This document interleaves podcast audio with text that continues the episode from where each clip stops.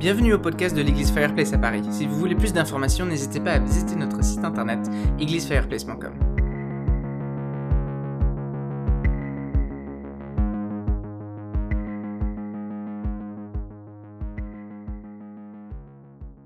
On va prendre euh, Jean chapitre 15 et on va aller pendant deux dimanches de suite en fait sur Jean chapitre 15 euh, parce que j'ai l'impression qu'il y a euh, une suite entre le message de la semaine dernière ce qu'on va dire cette semaine et ce qu'on dira euh, dimanche prochain. Donc, je vous invite à prendre Jean 15 à partir du verset 1. Euh, et je vais lire jusqu'au verset 16, même si on va que se concentrer sur les quatre premiers versets aujourd'hui. Jean 15 à partir du verset 1. C'est Jésus qui parle et il dit, c'est moi qui suis le vrai cerf et le vigneron tout sarment qui est en moi et qui ne porte pas de fruit, il l'enlève. Et tout sarment qui porte du fruit, il le taille afin qu'il porte encore plus de fruit. À cause de la parole que je vous ai annoncée, je demeurerai en vous. Le sarment ne peut pas porter de fruit par lui-même sans rester attaché au cep il en va si vous ne demeurez pas en moi. Je suis le cep, vous êtes les sarments. Celui qui demeure en moi et en qui je demeure porte beaucoup de fruits, car sans moi, vous ne pouvez rien faire. Si quelqu'un ne demeure pas en moi, il est jeté dehors comme le sarment et il sèche. Puis on ramasse les sarments, on les jette au feu et ils brûlent. C'est ce que vous voudrez, et cela vous sera accordé. Ce qui manifeste la gloire de mon Père, c'est que vous portiez beaucoup de fruits. Vous serez alors vraiment mes disciples. Toi aussi, je vous ai aimé. Demeurez dans mon amour. Si vous gardez mes commandements, vous demeurerez dans mon amour, de même que j'ai gardé les commandements de mon Père. De même que vous gardez commandement de mon Père et que je demeure dans son amour. Je vous ai dit cela afin que ma joie demeure en vous et que votre joie soit complète. verset 12, je continue. Voici mon commandement. Aimez-vous les uns les autres comme je vous ai aimé. Il n'y a pas de plus grand amour que de donner votre vie pour vos amis. Vous êtes mes amis si vous faites ce que je vous, ce que je vous commande. Je ne vous appelle plus serviteur parce que le serviteur ne sait pas ce que fait son Seigneur, mais je vous ai appelé ami parce que je vous ai fait connaître tout ce que j'ai appris de la part du Père. Ce n'est pas vous qui m'avez choisi, c'est moi qui vous ai choisi. Je vous ai établi afin que vous alliez, que vous portiez du fruit et que votre fruit demeure. Alors ce que vous demanderez en mon nom, il vous le donnera. Ce que je vous commande, verset 17, c'est de vous aimer les uns les autres. Alors, je disais qu'il y a une suite euh, dans le message de la semaine dernière, le message de cette semaine-ci et le message de la semaine prochaine. Ce message-ci est euh, le centre, en fait, de ces trois messages. C'est le point central. La semaine dernière, si vous vous souvenez, on a parlé euh, de la mort de Lazare. Et on a parlé de nos attitudes à nous euh, lorsqu'on est face à une situation de mort. Si vous ne l'avez pas écouté, je vous encourage vraiment à repartir, à écouter ce message. Il est disponible euh, sur le site web. Et on a vu que Jésus est la résurrection et qu'il est la vie. Et on a regardé l'attitude de Thomas, l'attitude de Marie et l'attitude de Marthe face à cette situation de mort dans laquelle ils se trouvaient, face à euh, cette chose terrible qui leur arrive dans la vie. Et j'ai l'impression que cette semaine, on est en train euh, de parler de quelque chose de similaire. Il y a des personnes qui, peut-être que en ce moment même, ou peut-être que dans votre vie, vous êtes passé ou vous êtes en train de passer, ou bien peut-être que dans les mois qui viendront, vous passerez par des situations euh, qui sont difficiles, qui sont incompréhensibles, face à la nature de Dieu, face aux promesses de Dieu, face à ce que Jésus vient de dire par rapport à la prière, tout ce que vous demanderez en mon nom, il vous sera accordé et à ce délai qu'on voit entre la prière de foi et la réponse de Dieu. Il y a des choses qui se passent. C'est Jésus qui donne cette parole incroyable qu'on a vu la semaine dernière dans Jean 11. Il n'est pas allé directement pour voir Lazare malade, mais il est resté deux jours. Et il dit, c'est à cause de vous. Et la semaine dernière, on a juste regardé euh, que voilà, Jésus est au contrôle, c'est à cause de nous, merci Seigneur, mais on n'a pas vraiment vu qu'est-ce que Dieu était en train de faire pendant cette période de délai. Qu'est-ce que Dieu était en train de faire pendant cette période de difficulté? Qu'est-ce que Dieu était en train de faire alors que nous sommes face à une situation de mort, une situation incompréhensible? Oui, on a vu à la fin, dans, Jean 11, que Jésus a une solution, que Jésus est prêt à dire Lazare sort, que Dieu est le Dieu du miraculeux.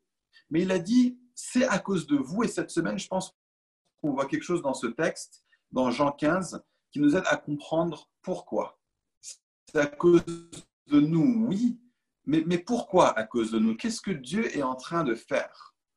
En fait, dans, cette série, on est en train de regarder la nature de Jésus. Jésus dit Je suis, mais j'avais juste le sentiment qu'il fallait que je m'arrête sur quelque chose dans ce message que Jésus dit concernant le Père. Il dit au verset 1 C'est moi qui suis la vraie vigne et mon Père est le vigneron. Donc ce message s'appelle non pas Jésus est la vraie vigne, mais plutôt Jésus est ET, pas EST, Jésus est le vigneron. Lui qui est la vigne, mais il n'y a pas que la vigne qui est mentionnée dans ce texte. Vigneron a deux tâches. Il a deux rôles. Il y a deux choses que fait le vigneron dans ce texte. Non seulement en euh, viticulture, j'y connais rien en agriculture. Je suis euh, le citadin de base. J'ai vécu dans euh, trois agglomérations dans ma ville, dans, ma vie. Ces trois, agglomérations sont toutes des villes capitales.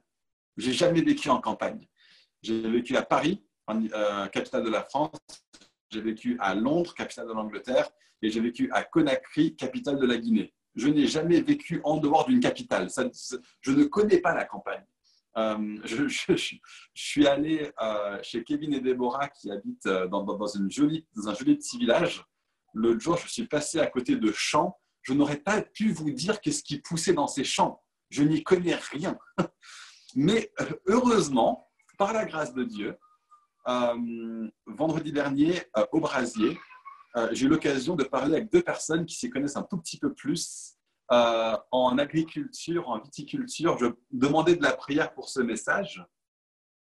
Mais euh, euh, il y a Emmanuel qui, justement, cette semaine, nous parlait du fait que dans sa famille élargie, il était en train, il a fait de la viticulture cette semaine. Il y avait une vigne qui avait poussé bien, bien, bien trop largement. Et il a eu la, la, gentille tâche de pouvoir tailler, de pouvoir couper euh, cette vigne qui est là, qui décrivait comme une vigne sauvage et qui pourtant du fruit poussait dessus. Il y a tellement, tellement, tellement d'images bibliques qui viennent là-dessus. Je pourrais faire des prédications sur vigne franche, vigne sauvage, mais on n'est pas dans Romains 11. Je pourrais faire euh, une prédication entière sur le peuple de Dieu comme vigne, au même titre que Jésus comme vigne, mais on n'est pas dans Ésaïe.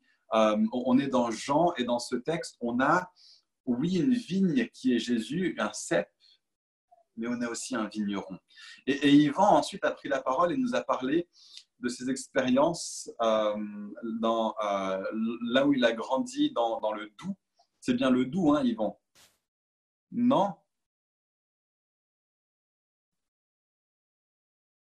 Marc-le, c'est la, la, Drôme, dans la vallée du Rhône. Drôme, pardon, oui. ça, c'est le parisien typique. Le, le, doux, c'est Franche-Comté. La Drôme, pardon, ça commence par un D, ça a cinq lettres. je suis désolé, la Drôme. Je pensais, je pensais Drôme, je dis Doux. Merci. Donc, dans, la Drôme, je ne sais pas s'il y a des vignes qui poussent dans, euh, dans, dans, le Doubs. Bah, N'empêche, si, il y, a, du bon vin par là aussi, surtout du comté. Mais bon, bref, parenthèse fermée. Je suis parisien. Je m'excuse au nom de tous les non-parisiens qui habitent à Paris maintenant. Euh, et donc, euh, Yvan nous parlait par rapport au fait que il y avait des, des, arbres sur lesquels il fallait, tu me corriges si je dis des bêtises, hein, il fallait couper euh, des parties de la branche qui s'appelaient les gourmandes. Euh, et, si j'ai bien compris ce que tu disais vendredi soir, branches qui sont là, qui sont en train de pousser et qui prennent de la sève qui pourrait être utilisée par le fruit et qui en plus créent des feuilles qui vont euh, créer de l'ombre, empêchant à ce que le fruit regorge euh, de. Ah, je vois un pouce levé. J'ai l'impression d'être tellement expert. En fait, je suis, en train de. Je suis comme le gars qui répète sa leçon euh, alors qu'il n'a rien compris à la leçon, en fait. je dis des bons mots, j'ai rien compris de ce qui se passe derrière. Euh, et, donc, il y, a des feuilles qui sont là et qui empêchent à ce que le soleil nourrisse aussi le fruit qui est là en train de pousser. Et on a dans, euh, ce, dans ce texte le vigneron qui fait donc ces deux choses. Il va retrancher certaines branches et d'autres, il va les tailler. Notez que sur les deux, il utilise le sécateur. Et le sécateur, ce n'est pas toujours confortable. Et j'aimerais juste commencer en parlant du fait que euh, Jésus dit que son Père enlève des branches dans ce texte. Alors moi, ça me pose une question énorme. Parce que une, de mes plus grandes assurances en tant que chrétien, c'est l'assurance de mon salut. J'ai l'assurance de mon salut, j'ai l'assurance que, euh, alors que je crois en Dieu, alors que je suis né de nouveau, je passerai l'éternité avec Dieu parce que c'est Dieu qui a fait de nouvelle naissance en moi et non pas moi. J'ai cette assurance qui me dit que demain matin, je me réveillerai chrétien et que je n'y peux rien. Et que si ça dépendait de moi, je me réveillerais non chrétien demain matin. Mais je suis non seulement sauvé et maintenu en Dieu à travers sa grâce à lui, sa miséricorde à lui, son maintien à lui, sa souveraineté à lui, et je suis une brebis dans les bras de mon berger, non pas parce que moi je peux m'agripper à lui, mes mains ne sont pas capables de m'agripper, c'est lui qui est agrippé à moi. Donc qu'est-ce qui se passe dans ce texte? Pourquoi est-ce que Jésus peut dire qu'il y a des personnes qui sont là, qui sont dans la vigne, et pourtant qui vont être retranchées? Ben, on est dans Jean 15. Et ce qui se passe, c'est que Jean 15, ce n'est pas le début de Jean. Il y a beaucoup de choses que Jésus a dit dans Jean avant d'en arriver à Jean 15. Regardez des choses que Jésus va dire si on prend Jean 6, verset 70, par exemple. Jean 6, verset 70. Jésus leur répondit, N'est-ce pas, il parle à ses disciples au 12, N'est-ce pas moi qui vous ai choisi, vous les douze, et pourtant l'un de vous est un diable. Donc, Jésus l'a choisi, Jésus l'a appelé, et pourtant, il ne fait pas partie de ceux que le Père a appelés, il ne fait pas partie de ceux qui sont élus. Et Jésus va dire dans un autre texte dans la Bible qu'il y a beaucoup d'appelés, mais peu d'élus c'est compliqué quand même. Et, Jésus va dire à d'autres endroits qu'il y a des personnes qui vont dire Seigneur, Seigneur. Et pourtant, Jésus va dire je, ne vous reconnais pas. Il y a des gens qui vont même faire des, donner des paroles prophétiques, faire des actes miraculeux, faire des guérisons au nom de Jésus. Et Jésus va dire Je ne vous connaissais pas. Jean 6, verset 70. un autre passage dans Jean qui nous aide à comprendre ce qui est en train de se passer ici, c'est que dans Jean et, dans, tout ce que Jean écrit, d'ailleurs dans, dans, la lettre de 1 Jean aussi, Jean fait constamment la distinction entre ceux qui sont véritablement en Christ et ceux qui ne le sont pas. Il y a un, passage dans Jean 8 à partir du verset 31 où Jésus décrit ceux qui sont vraiment mes disciples. Donc il dit aux Juifs qui avaient cru en lui, si vous demeurez dans ma parole, vous êtes vraiment mes disciples. Donc tu peux entendre sa parole, tu peux parler au nom de Jésus, mais si tu ne demeures pas dans sa parole, tu n'es pas vraiment un disciple. Vous si vous êtes vraiment un disciple, et la vérité vous rendra libre. Donc ça, c'est Jean 8, verset 31 à 32. Il va dire aussi au verset 42. Jésus leur dit, si Dieu était votre Père, vous m'aimeriez, car c'est de Dieu que je suis sorti et c'est de sa part que je viens.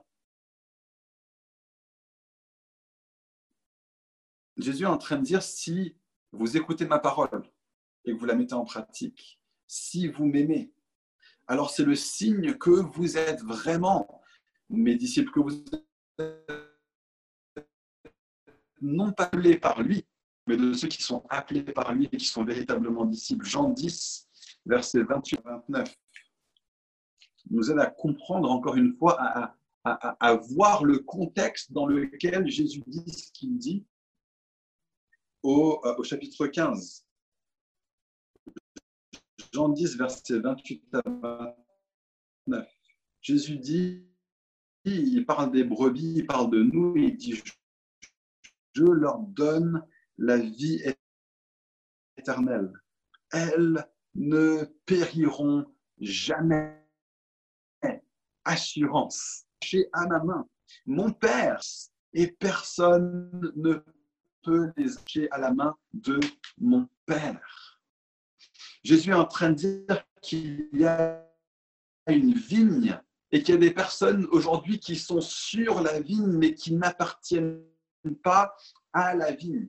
Il y a des personnes, euh, et peut-être que c'est le cas, il y a peut-être des gens à qui vous pensez, vous dites, mais, cette personne, elle était là et puis elle, semblait vraiment foncer, elle semblait vraiment avancer, et, et pourtant, aujourd'hui, elle ne confesse plus du tout Christ. Elle s'est complètement, complètement détachée, elle s'est complètement, complètement éloignée. Et dans mon expérience, à la fois dans cette église et dans d'autres auparavant, toutes ces personnes à qui j'ai parlé, quand j'ai parlé avec eux après, ce qu'ils m'ont dit, c'est en fait, j'étais jamais vraiment, vraiment croyant. J'ai jamais vraiment, vraiment fait une démarche. Oui, je me suis fait baptiser, mais c'était parce que je voulais tester. Je me disais que si en me faisant baptiser, j'arriverais vraiment à avoir cette conviction, mais je l'avais pas vraiment profondément en moi. Et, et, ça peut paraître, enfin pour moi en tout cas en tant que responsable d'église, extrêmement désarçonnant de me dire, mais il y a telle et telle personne, je croyais vraiment qu'il était croyant. Je croyais vraiment qu'elle était croyante. Je croyais vraiment qu'il marchait avec Dieu. Et je suis pas en train de parler de personnes qui sont parties d'une église pour rejoindre une autre église. Ce n'est pas du tout ça. C'est pas dire si vous n'êtes pas à Fireplace, vous n'êtes pas en Jésus. Pas du tout, du tout, du tout. Ça, c'est pas du tout l'idée. Je veux dire, euh, notre église n'est ni meilleure ni moins bonne que d'autres églises qui confessent Jésus. une personne qui change de ville, change d'église, etc. Enfin, il n'y a, a, rien de mal à ça. Il n'y a rien, il n'y a aucun jugement de valeur là-dessus. Je suis en train de parler de personnes qui étaient en Dieu et qui aujourd'hui sont en train de dire Ouais, mais en fait, non, la foi, ça ne veut rien dire pour moi. Dans mon expérience, euh, toutes ces personnes-là sont des personnes qui m'ont dit après coup, euh, ouais, en fait, non, je, me rends compte que j'avais jamais vraiment la conviction euh, là-dessus. Et moi, ça peut, ça peut me sembler extrêmement décourageant de dire, Seigneur, pourquoi est-ce que tu retranches ces branches? Et pourtant, le vigneron, lui, a une perspective qui est en train de dire, je le fais pour votre bien. Je le fais pour votre bien. Église, soyons euh, joyeux du fait que nous avons un Père, nous avons un vigneron qui prend bien soin de sa vigne. Et ça peut paraître extrêmement déconcertant, mais ce texte nous l'apporte comme une bonne nouvelle. Ce n'est pas une mauvaise nouvelle quand Jésus dit, je suis la vraie vigne et mon Père est le vigneron tout serment qui est en moi et qui, porte et qui ne porte pas de fruits, il l'enlève. Il l'enlève. Et peut-être que ça peut vous aider à, comprendre pourquoi certaines personnes que vous connaissiez sont dans cette église ou dans une église précédente et, qui n'ont pas tenu la, course, qui n'ont pas tenu jusqu'au bout.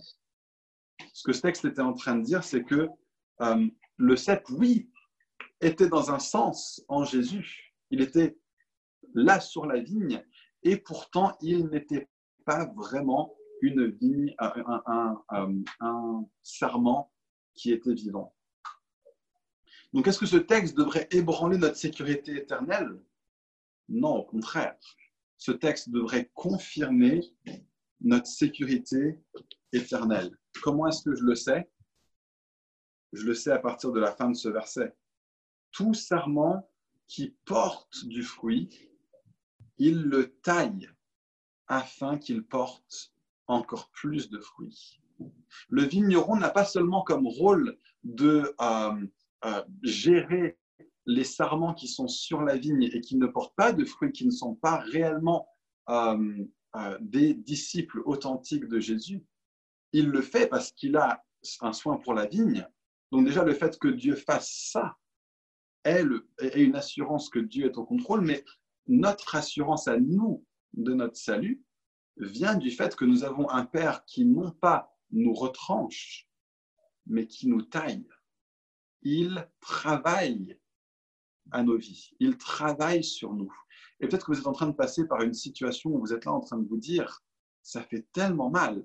J'ai l'impression d'être euh, un sarment euh, sous les mains d'un vigneron armé de son sécateur. Et, et je ne comprends pas Père, pourquoi tu fais ça? Je ne comprends pas, Père, pourquoi je passe par ces choses? Je ne comprends pas, Père, pourquoi euh, il y a tellement de circonstances dans ma vie qui semblent être des circonstances de mort, comme Lazare la semaine dernière. Jésus a dit la semaine dernière, c'est à cause de vous. Cette semaine, on voit qu'est-ce qui est en train de se passer dans ces circonstances que vous travaillez. Et je sais que ça peut sembler difficile à accepter quand on est en train de le vivre, quand le vigneron est là avec son sécateur auprès de nous maintenant. Mais ce texte est là en train de dire, lorsque le Père nous taille, il a en vue notre croissance. Il a en vue notre croissance. Il a la volonté que nous devenions tout ce que nous pouvons être. Il est en train d'enlever à travers son soin et il sait exactement ce qu'il fait. Et il est bon et il est sage et il est souverain. Notre Père sait exactement quelles sont les parties qu'il faut enlever, quelles sont les parties qu'il faut retrancher pour notre croissance, quelles sont les choses qui sont là qui empêchent à ce que notre fruit devienne plus grand encore. Lorsque le Père nous taille, il a en vue notre croissance lorsque le Père nous travaille, c'est un signe de son amour. Regardez ce qui se passe ici. Il dit ceux qui ne portent pas de fruits, il les enlève.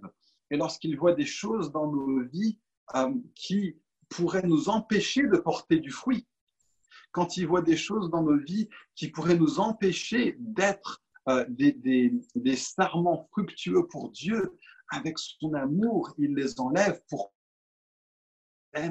et qu'il veut que vraiment qu'ils continuions à porter du fruit. Il est souverain non seulement sur notre salut, mais il est souverain aussi sur notre croissance. Et il a le bon soin de nous. Il y a ce passage dans, euh, dans, Hébreu, à, la fin de Hébreu, qui dit que euh, un, toute discipline qui est donnée de la part du Père est douloureuse pendant un temps, mais elle produit un fruit de justice. Et il dit même, l'auteur de l'Épître aux Hébreux dit que la discipline que nous recevons de la part de notre Père est le signe que nous sommes bien ses enfants. Est-ce qu'il nous discipline parce que nous avons nous-mêmes pris des mauvaises décisions? Peut-être que oui. Est-ce qu'il nous discipline parce que euh, nous avons, sans que ce soit de notre faute, des choses dans nos vies qui ont besoin d'être corrigées, travaillées, maturées Peut-être que oui aussi, peut-être que c'est l'une, peut-être que c'est l'autre, peut-être que c'est les deux. Mais le fait est que lorsque notre Père nous travaille, c'est un signe de son amour. Vous savez, je suis, euh, je suis père de trois enfants et la discipline, c'est difficile. C'est pesant, c'est épuisant. Un enfant ne va pas euh, se donner facilement à la discipline. Et donc, dès que je sais que je vais devoir dire non à un de mes enfants, je sais que je vais être face à un ah, mais je veux trop. Et c'est encore plus dur d'être face à, la plainte et au gémissement et, à ce qui se passe après. C'est pas facile pour moi de discipliner mes enfants. Ce serait tellement plus facile de me dire allez, tu sais quoi, je les laisse faire. Je les laisse aller dans euh, là où ils sont. Et la raison pour laquelle je me donne à la discipline, c'est pas pour moi, Si c'était que pour moi, je les laisserais faire, ce serait plus simple. C'est pour eux, c'est pour leur croissance. C'est parce que je les aime et que j'ai en vue l'homme et la femme qu'ils vont devenir en grandissant. Lorsque le Père nous travaille, c'est un signe de son amour, même si ça semble pas facile à voir en ce moment-là. Et la troisième chose que je voulais dire, une première chose, lorsqu'il nous taille, il a envie de notre croissance. Deuxième chose, lorsque le Père nous travaille, c'est un signe de son amour. Et troisièmement, lorsque le Père nous taille, il est en train de créer de la place pour lui dans nos vies. Il est en train de nous pousser plus près de lui. Lorsqu'une situation est difficile, si nous sommes en Christ, ça va nous conduire à prier plus. On a entendu tellement de témoignages de personnes pour qui le confinement a été comme un, moment de, euh, de taille. C'est comme si on a été sous les sécateurs de notre Père. Et tellement de personnes ont dit, je me trouve à être plus proche de Dieu que jamais auparavant à travers ça. C'est la grâce de Dieu sur notre vie. C'est la grâce de Dieu en nous que nous avons un Père qui nous travaille pour que nous soyons plus proches de lui. Euh, je n'ai jamais entendu quelqu'un me dire Ah, j'ai jamais été aussi proche de Dieu que pendant cette saison où tout va bien. Dans les saisons où tout va bien, dans les saisons en haut de la montagne, c'est sûr que c'est agréable à vivre et ça aussi, c'est un cadeau de notre Père. Mais j'ai jamais entendu quelqu'un dire que c'est pendant cette saison-là que j'ai le plus grandi, le plus creusé, le plus approfondi, que je me suis le plus approché de Dieu, que je me suis donné avec le plus de ferveur à la prière et à la parole. J'ai jamais entendu quelqu'un dire ça. Ça n'a jamais été l'expérience de quelqu'un avec qui j'ai eu l'occasion d'avoir une conversation euh, sur ce genre de sujet. Regardez, ce qui, regardez pourquoi il nous taille. Verset 2. Il le taille afin qu'il porte encore plus de fruits. Quel amour, quelle grâce il le fait afin qu'on porte encore plus de fruits. Voilà la perspective de Dieu ce que vous traversez maintenant, ou ce que vous venez de traverser, ou ce que vous traversez peut-être dans le mois qui vient, vous devrez vous souvenir de ce message, mais ce que vous traversez maintenant est le signe que Dieu est engagé à vous maintenir sur la vigne. C'est Dieu qui est engagé là-dessus. Alors que nous avons des choses dans nos vies qui pourraient nous empêcher de porter du fruit, c'est Dieu lui-même qui vient et qui dit, je vais m'assurer que les choses qui sont là, qui vont t'empêcher de porter de fruit, du fruit, soient enlevées, soient taillées, soient retranchées parce que je t'aime et parce que je suis engagé envers toi. Ce que vous traversez maintenant est aussi le signe que Dieu voit déjà du fruit en vous. La discipline de Dieu n'est pas la punition d'un père sadique. La discipline de Dieu est le travail d'un père qui dit je reconnais cet homme, je reconnais cette femme comme étant vraiment un fils et comme étant vraiment une fille. Il ne vous travaillerait pas s'il ne voyait pas déjà du fruit en vous. Peut-être que vous êtes en train de dire Dieu est en train de me punir pour toutes les mauvaises choses que vous faites. Non, non, non. Il n'est pas en train de vous punir pour toutes les mauvaises choses que vous faites. Il voit du fruit sur vous. Il voit que vous portez du fruit. Et il se dit, celui-là, il porte déjà du fruit, je sais qu'il peut y avoir plus. Je sais qu'il peut y avoir plus. Il ne fait pas ce qu'il fait pour vous punir parce que vous ne portez pas de fruit. Si vous ne portiez pas de fruit, vous seriez retranché. Mais vous êtes là ce matin parce que vous portez déjà du fruit et que Dieu voit que vous pouvez en porter plus. Parce que vous lui ressemblez déjà et qu'il voit que vous pouvez lui ressembler plus encore. Soyez encouragés par la discipline de Dieu. Si la discipline de, si vous voyez que Dieu vous conduit dans une saison de discipline, dans une saison de désert, dans une saison où vous êtes sous la main du sécateur du vigneron, soyez encouragés parce que c'est le signe que Dieu voit déjà du fruit en vous. C'est le signe même, non pas que vous ne portez pas de fruits, mais que vous en portez et que Dieu aime, vous aime tellement qu'il va vous conduire à en porter encore plus. Tout serment qui porte du fruit, il le taille. Celui qui porte pas de fruit, il prend pas le temps de le le verset 3 est vachement intéressant. Il est presque cousant.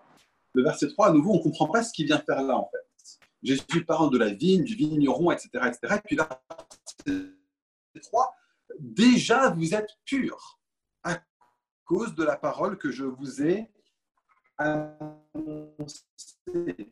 Quel est le lien? Pourquoi est-ce qu'il parle pourrait dire déjà vous êtes taillé. Mais Jésus change les métaphores, il revient à la métaphore qu'il avait dit quelques chapitres plus tôt, quelques alors que Jésus vient d'arriver dans la pièce où il se trouve au chapitre 15, au verset 13, au chapitre 13, il vient d'arriver dans la pièce et il lave les pieds des disciples. Et Pierre dit non, non, non, il ne faut pas que tu laves les pieds, c'est moi qui lave tes pieds. Et Jésus dit, si je ne te lave pas les pieds, tu ne seras pas pur. Et Pierre dit, non mais attends, si tu me laves les pieds, lave-moi aussi tout le corps tout entier. Jésus dit, non, non, si tu as lavé tes pieds, c'est suffisant. Si tu as lavé tes pieds, c'est suffisant. Pourquoi? Parce que tu as déjà été lavé. Et il dit à ses disciples au chapitre 15, le Père est en train de vous travailler. Le Père est en train de vous tailler. Le Père veut que vous portiez encore plus de fruits. Mais déjà, vous êtes purs. Le Père, si on reprend la métaphore du chapitre 13, le Père est en train de vous nettoyer, le Père est en train de vous laver les pieds, le Père est en train de faire un travail sur vous, mais déjà vous êtes propre. Et si vous êtes propre, il n'y a que besoin de laver les pieds. Si on prend la métaphore du chapitre 15, il est en train de dire, le Père est en train de vous tailler, le Père est en train de vous travailler, le Père est en train de vous rendre fructueux, mais déjà vous portez du fruit déjà vous êtes taillé. Et pourquoi est-ce qu'il dit ça au verset 13 Pourquoi est-ce qu'il apporte cette parole sur votre sanctification, sur le fait que vous êtes déjà pur devant Dieu? Pourquoi est-ce qu'il apporte cette parole sur le fait que vous êtes devant Dieu comme déjà pur? Vous êtes devant le Père comme déjà taillé Parce qu'il est sur le point de donner un commandement.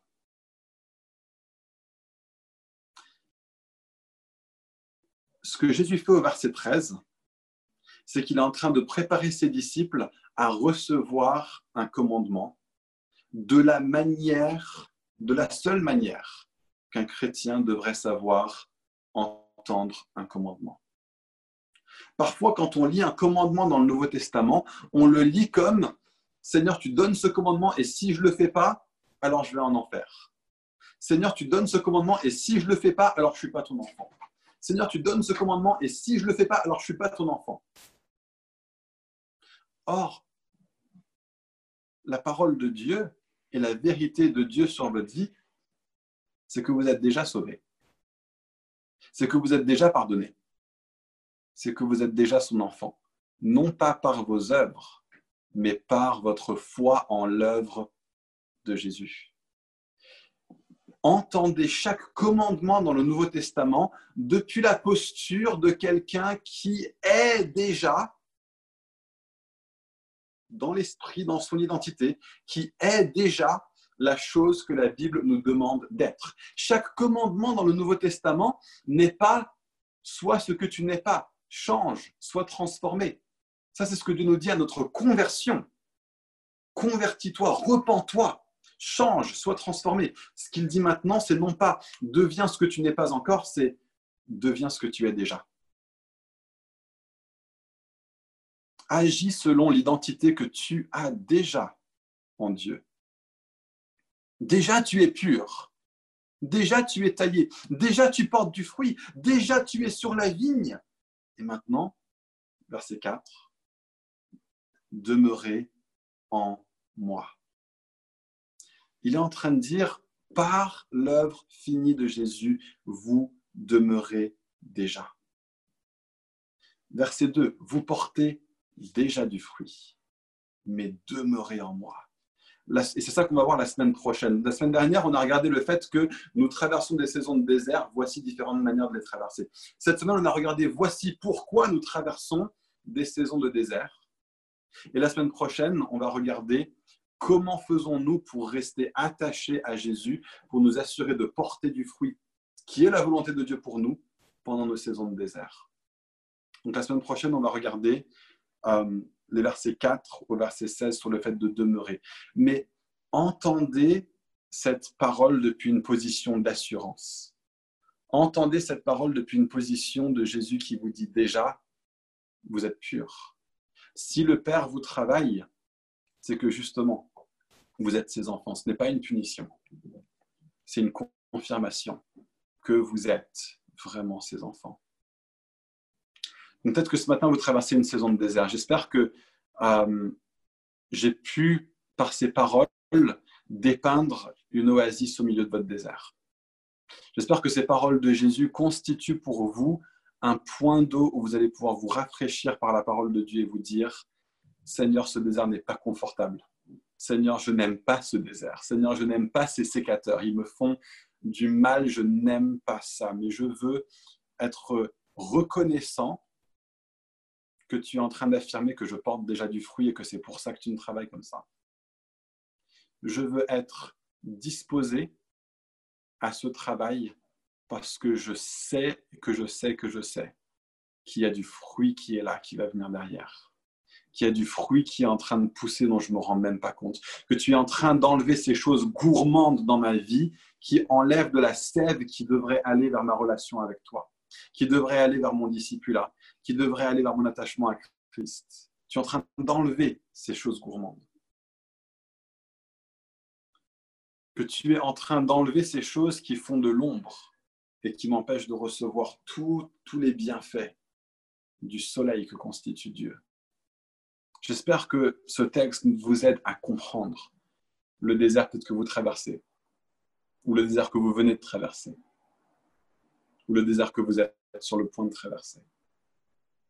Nous avons un frère qui est la vraie vigne. Et son père, notre père, et le vigneron. Et le vigneron veut vous voir grandir. Il vous aime tellement. Il vous aime tellement. Et il a une sagesse. Son sécateur ne glisse jamais. Merci d'avoir écouté ce podcast. Si vous voulez plus d'informations, n'hésitez pas à aller sur notre site internet églisefireplace.com ou notre chaîne YouTube youtube.com slash